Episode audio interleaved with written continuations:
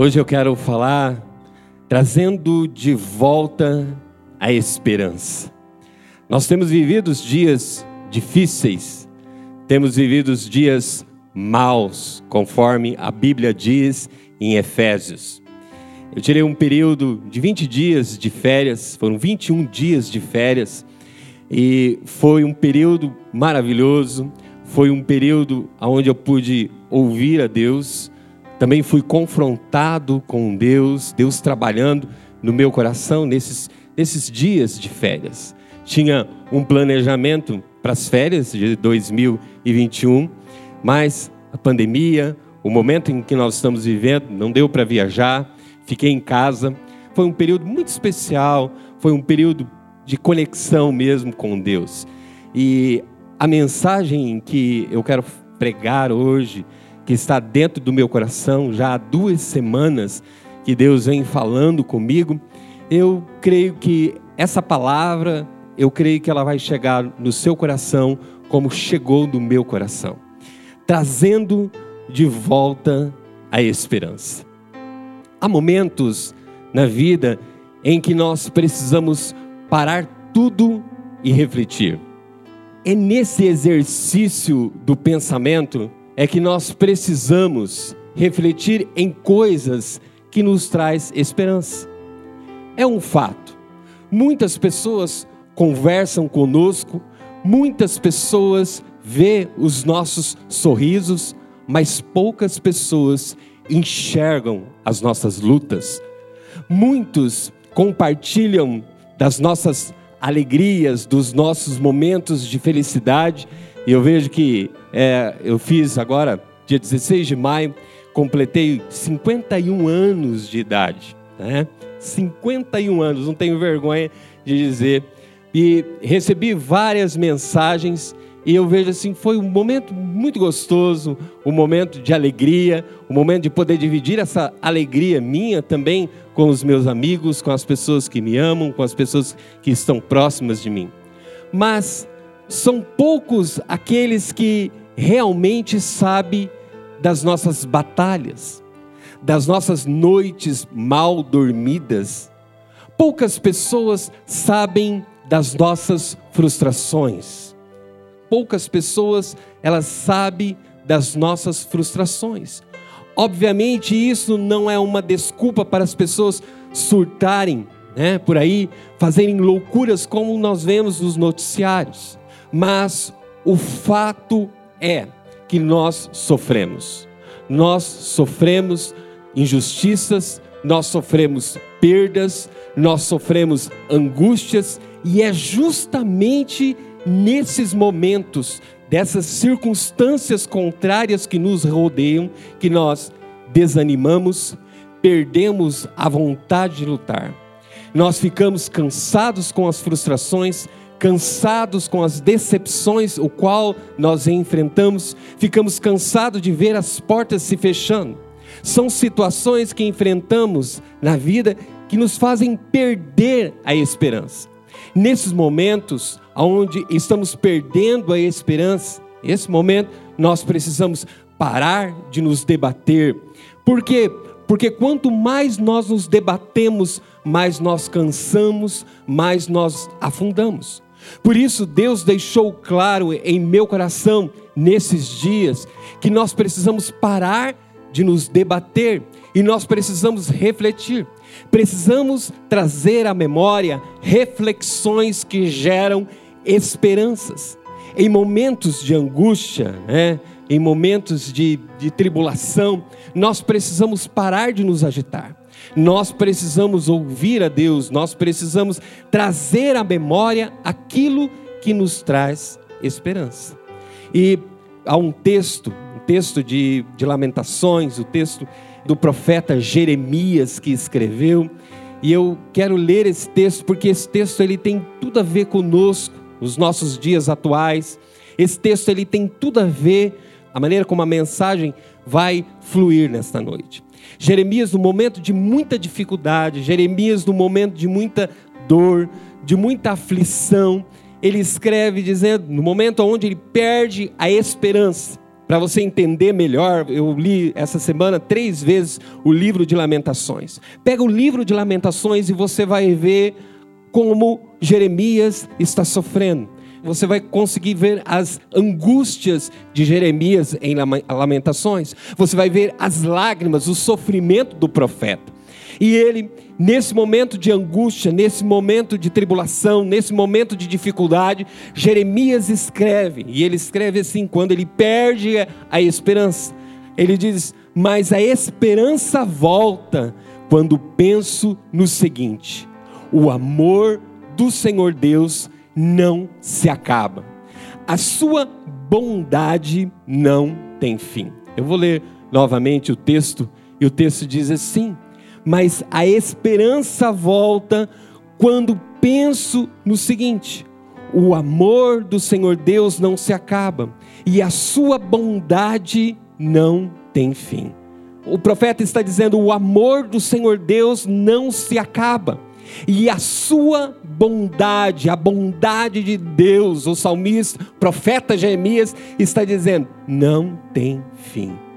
E é interessante que ele diz: Olha, é verdade, eu estou envolvido em todas essas coisas, em todo esse sofrimento, mas a esperança volta quando eu penso que o amor do Senhor, Deus, não se acaba e que a sua bondade não tem fim. Não tem fim. Isso traz esperança ao nosso coração.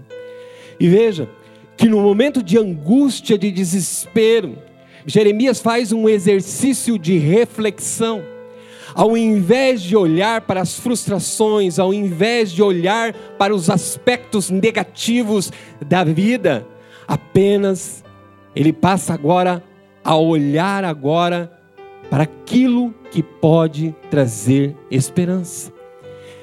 Eu quero responder nessa noite através do Espírito Santo de Deus, que eu creio que Deus trouxe você aqui, e eu creio que Deus tem uma resposta para você como trazer a esperança, a esperança que foi perdida. Então, como trazer de volta a esperança quando tudo na vida parece perdido? Para trazer a esperança de volta, nós precisamos nutrir algumas convicções que nos ajudarão nesse processo.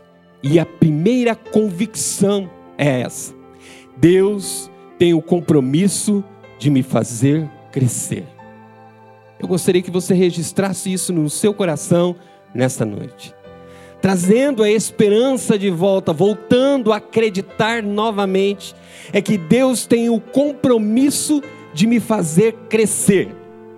Crescer. Quando eu olho para a minha vida, quando eu olho nesses mais de 30 anos nessa igreja, o qual eu me converti, o qual eu me rendi a Jesus nesta igreja. Já há 21 anos de pastoreio. Nesses anos todos, eu só tenho uma coisa para dizer, andando com Deus, caminhando com Deus, é que no meio das minhas tribulações, no meio das minhas dificuldades, nos momentos aonde faltou esperança, logo Deus me trouxe nos braços dele, no meio das tribulações, e Deus começou a me ensinar como eu devo me comportar no meio das minhas tribulações, no meio das minhas dificuldades. Hoje à tarde, quando eu estava vindo, eu estava orando, falando com Deus, pedindo Deus, eu quero ser significativo. Eu quero que essa palavra que está queimando no meu coração já há algumas semanas toque no coração de cada um dos teus filhos nessa noite, como tocou no meu coração. Que eles possam entender que Deus tem o compromisso de me fazer crescer sempre. Sempre. Sempre Ele vai me fazer crescer no meio das minhas dificuldades. Quando eu olho para a igreja, quando eu olho as cadeiras, vejo essas fitas de separação, onde nós não podemos mais ficar juntos. Eu gostaria de dizer para vocês: Deus está nos ensinando. Quando eu olho vocês com a máscara, Deus está nos ensinando. Nós podemos ver que nesses momentos, nesses momentos difíceis, Deus me levou a refletir nessa verdade. Ele não quer o nosso fim no meio das nossas tribulações. Deus, ele não é causador da frustração. Deus não é castigador ou negligente ao ponto de deixar os seus filhos à mercê das circunstâncias. Veja, uma das coisas que a gente pode ver é que o povo que caminhava no deserto, no deserto, o povo que estava no meio de um deserto, no meio de sofrimentos, aonde eles não estavam dentro da zona de conforto deles. Quando eles terminam, e foram 40, né, 40 anos no deserto, quando finalizam esse processo lá no deserto, eles saíram de lá com esta verdade: Deus nunca deixou nenhum deles à mercê. Deus sustentou eles com comida e com a presença dele. O que, que eu quero dizer para você? Que nos momentos difíceis que nós estamos enfrentando, Deus não nos deixou à mercê, Deus está conosco. A presença dEle, o poder dEle, o amor dEle está sobre a minha vida e sobre a sua vida. Ele está caminhando ao nosso lado. E isso nós podemos ter essa certeza. Então, por que essas situações ruins acontecem em nossa vida? Porque sofremos angústias, injustiças. Em primeiro lugar, eu gostaria de destacar aqui, uma das coisas que vem no meu coração é que nós vivemos num mundo de injustiça.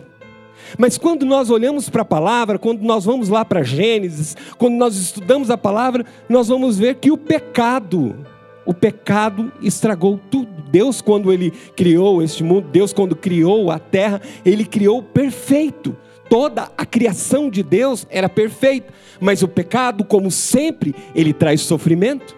E nós estamos vivendo as consequências do pecado. Mas sabe, no meio dessa situação, nós podemos contar sempre. Deus não nos deixou à mercê.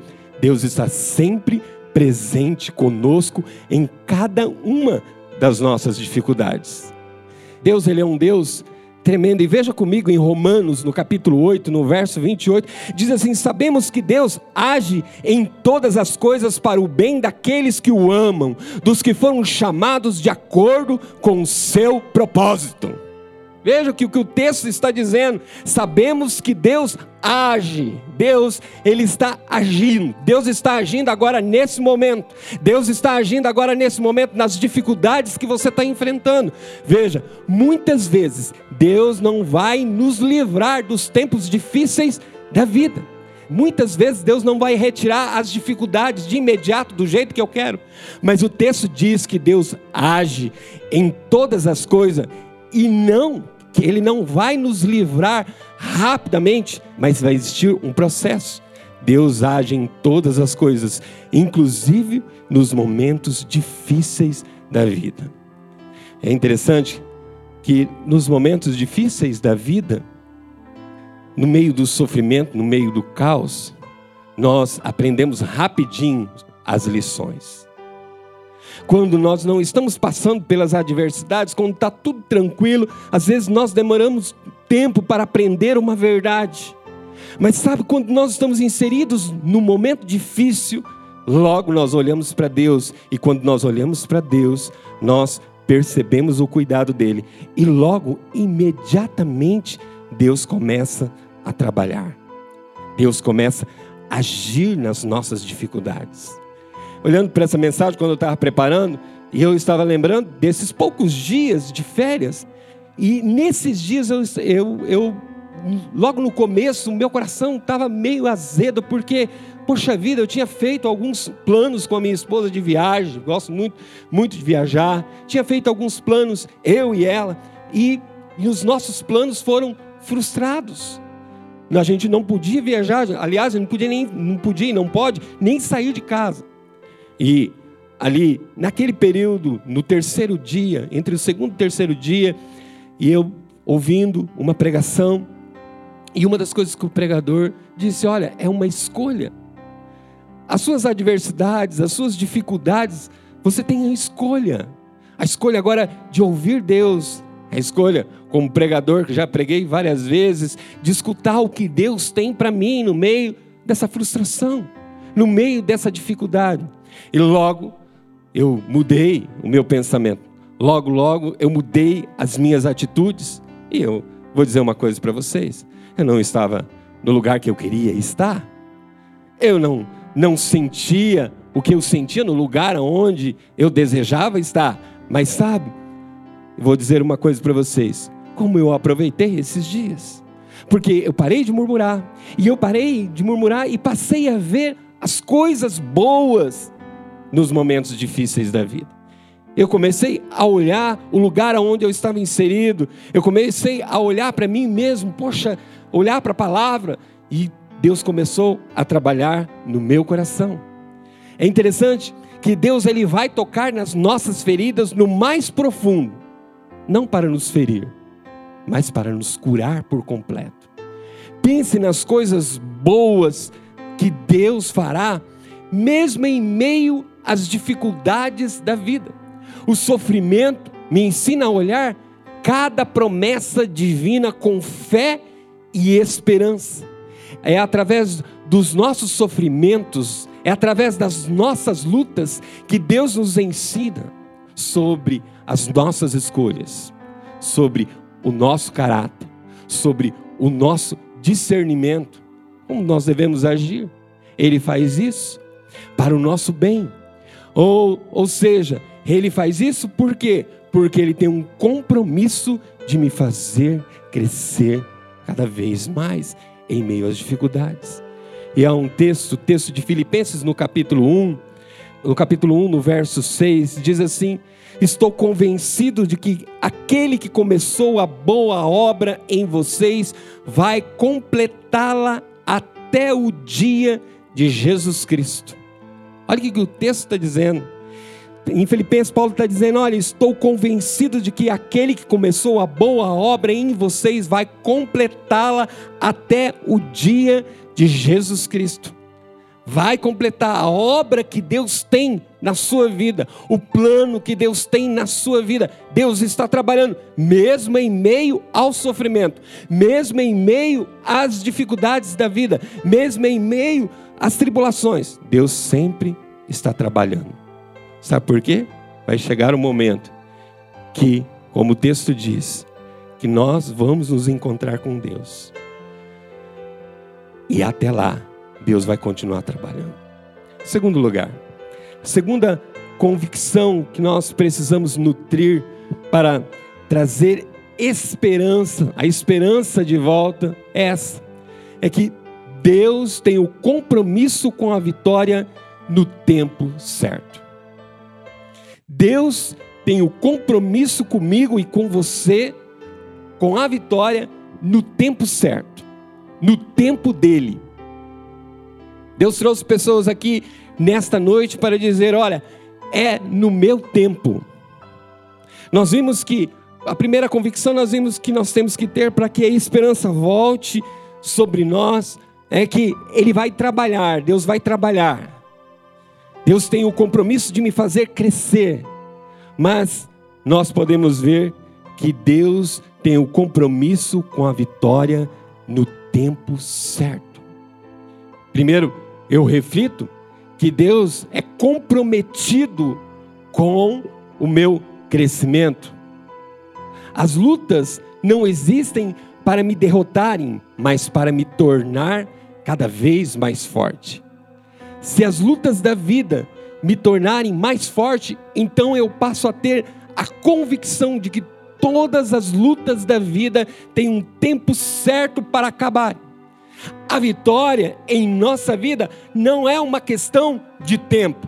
Olhe comigo que o texto de 1 Pedro, no capítulo 5, do verso 6, diz: humilhem-se debaixo da poderosa mão de Deus, para que Ele vos exalte no tempo devido. No tempo devido. Olha, humilhem-se debaixo da poderosa mão de Deus, para que Ele os exalte no tempo devido o tempo devido. Esse sofrimento tem tempo para acabar, mas agora é humilhação, agora é dificuldade, agora eu não tenho resposta, agora eu não sei o que fazer, então para onde que eu vou? Eu vou agora esperar em Deus, eu vou me humilhar debaixo da poderosa mão de Deus, para que no tempo oportuno Ele me exalte. Às vezes eu vejo, às vezes nós queremos dar o nosso jeito, às vezes nós temos pressa, nós temos urgência, e sempre nós temos pressa, sempre nós temos urgência de receber a vitória, de receber aquilo que nós estamos almejando, que nós estamos orando, que nós estamos clamando, no pacto de oração mesmo, quando nós estamos orando, quando nós estamos colocando os nossos pedidos, nós desejamos que isso aconteça o mais rápido possível, que a resposta venha o mais rápido possível, mas é no tempo certo é no tempo de Deus. Nós podemos ver que Deus está nos observando a todo tempo. E nessa observação, ele tem o compromisso com o tempo certo. Ele sabe quando deve intervir em minha vida. 1 Coríntios, no capítulo 10, no verso 13, diz que Deus não permitirá tentação maior que as nossas forças. Veja, é uma das coisas que eu tenho travado dentro do meu coração. Não sobreveio a vocês tentação que não fosse comum aos homens. E Deus é fiel. Ele não permitirá que vocês sejam tentados além do que possam suportar. O texto diz: além do que vocês possam suportar. Eu vejo que aqui está é, tá falando do pecado, é verdade, mas sabe, uma das coisas que eu tenho é que nos momentos difíceis da vida, Deus sempre arruma um escape. Sempre. Todas as vezes, quando eu vou num velório, e eu sei porque eu, eu já passei com a perda do meu pai, marcou muito a minha vida. Sabe, aquele momento mais difícil, aquele momento mais crucial, que é a despedida, eu vejo que Deus sempre entra com providência. Deus entra sempre com providência.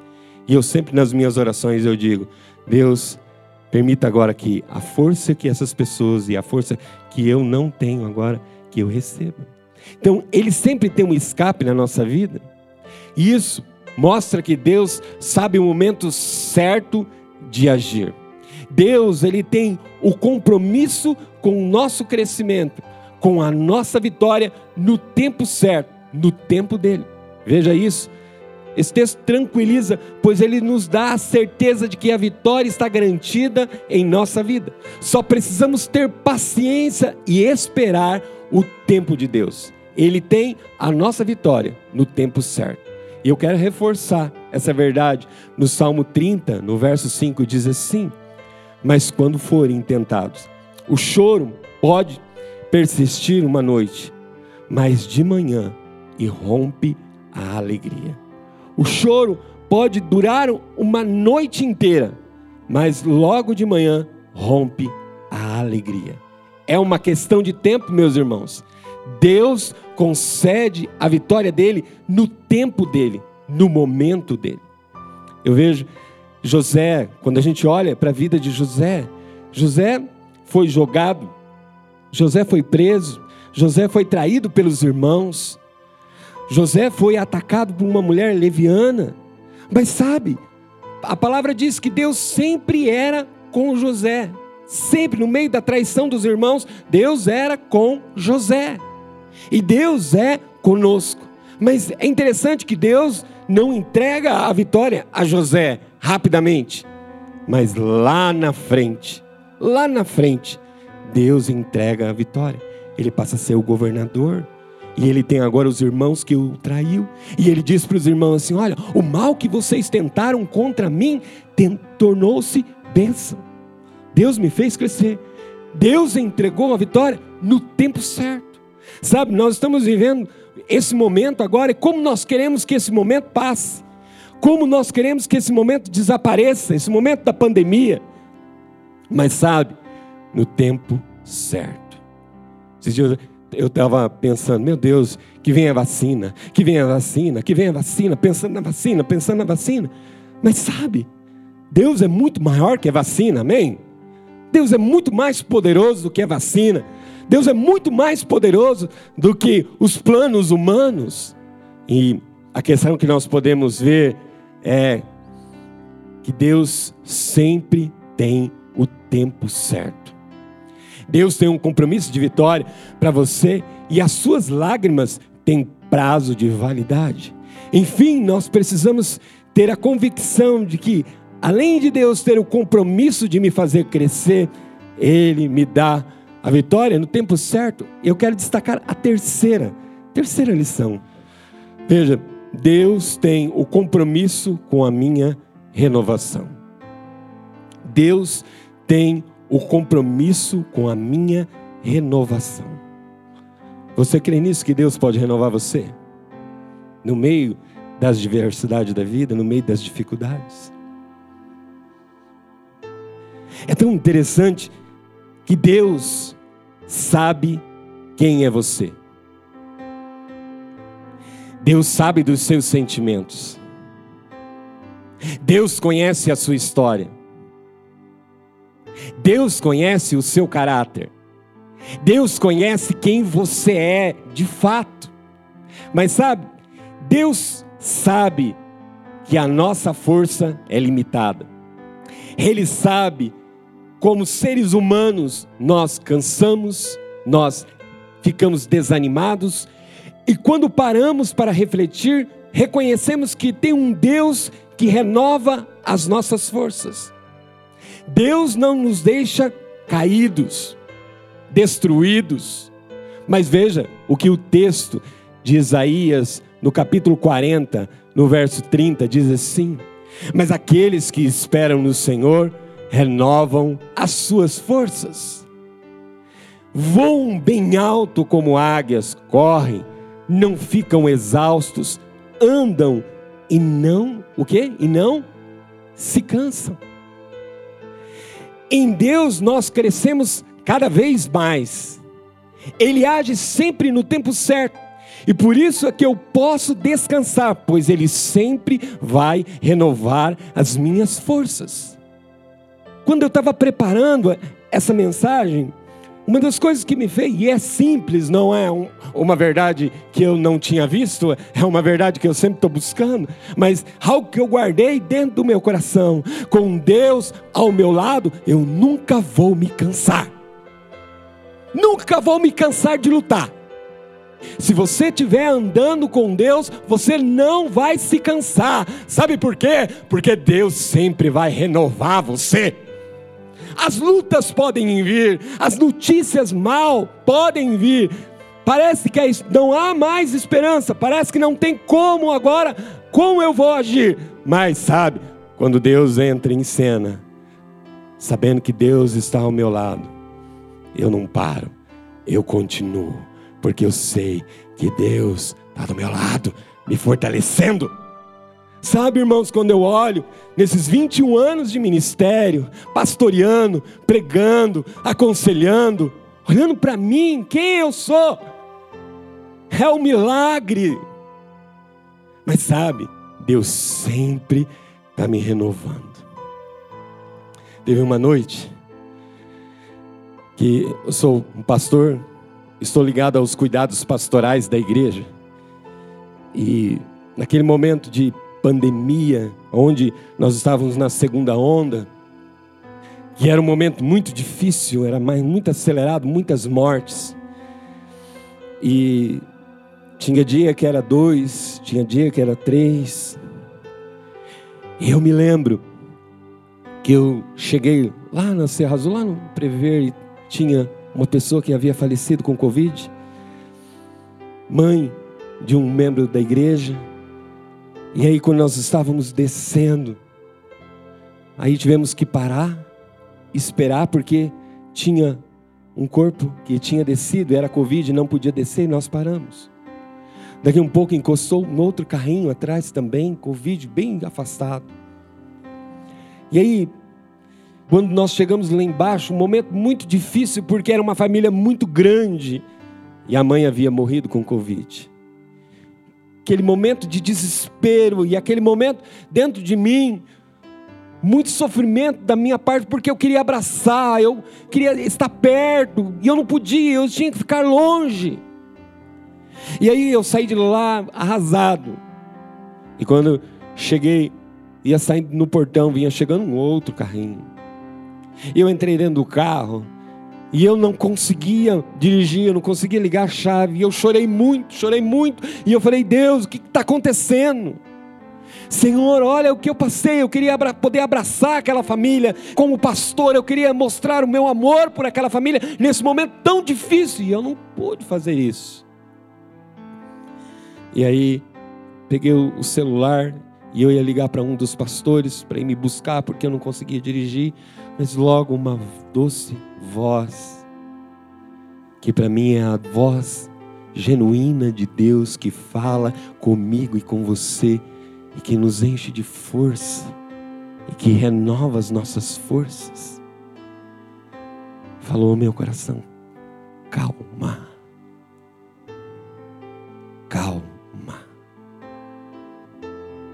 Espírito Santo de Deus está falando nessa noite aqui.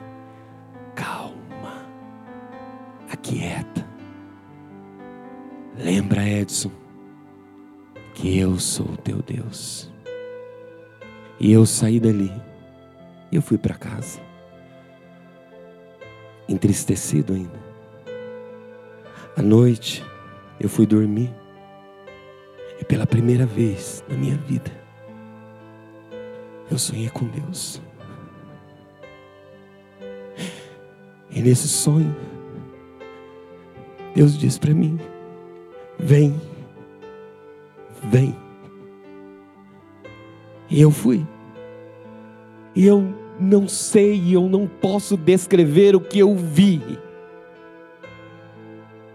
Senão eu estaria inventando. Mas Deus só disse para mim: venha. E eu fui. E quando acordei, eu acordei alegre, eu acordei feliz. E uma das coisas que eu dizia: Meu Deus, por que o Senhor me acordou? Que momento maravilhoso! Sabe o que Deus está dizendo para mim e para você nesta noite aqui?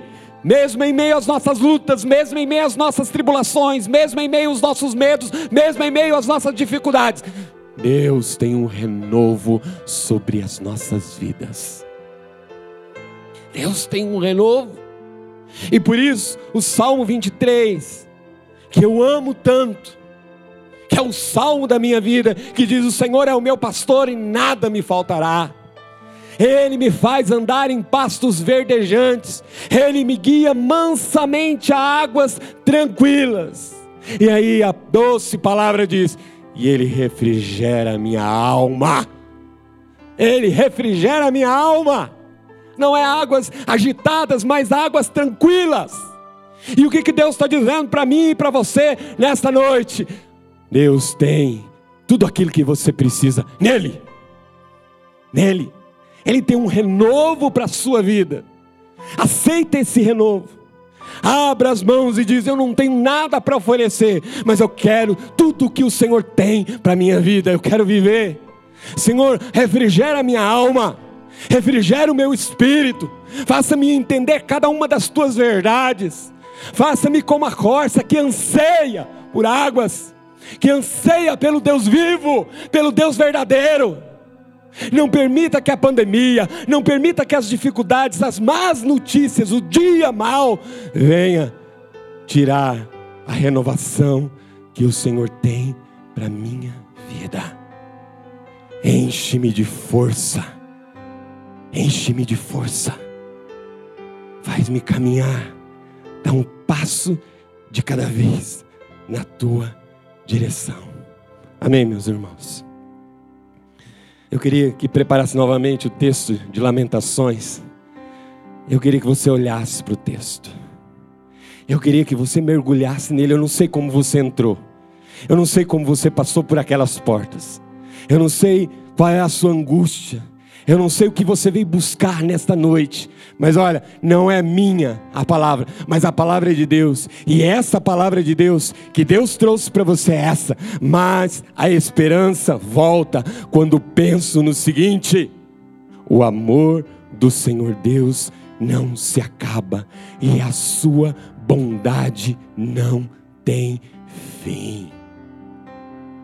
É olhar para trás e dizer: peraí, é verdade, o momento agora é difícil, mas é olhar para trás e dizer: olha, o amor do Senhor Deus não se acaba, o amor que Deus tem por você não acaba, e a sua bondade, a bondade, a misericórdia de Deus são infinitas sobre a sua vida.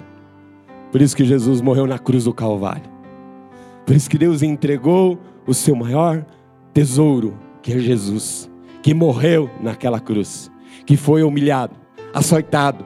Mas sabe por quê? Porque Ele ama, Deus ama você e Deus tem um plano na sua vida. E sabe, Deus vai continuar trabalhando na sua vida.